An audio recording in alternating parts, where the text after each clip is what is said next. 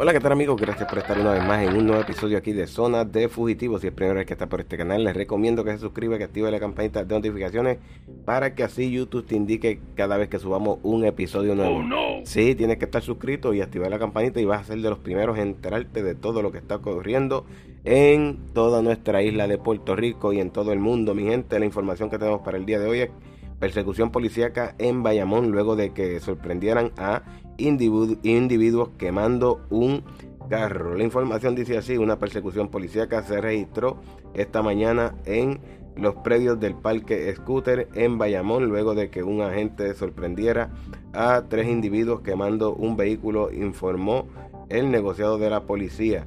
Eh, según el informe preliminar de la uniformada luego de que eh, los sujetos fueron sorprendidos iniciando, eh, incendiando una guaguaquía a eso de las 5 de la mañana. Brincaron hacia el mencionado complejo deportivo y huyeron en otro vehículo. Es allí cuando comienza la persecución.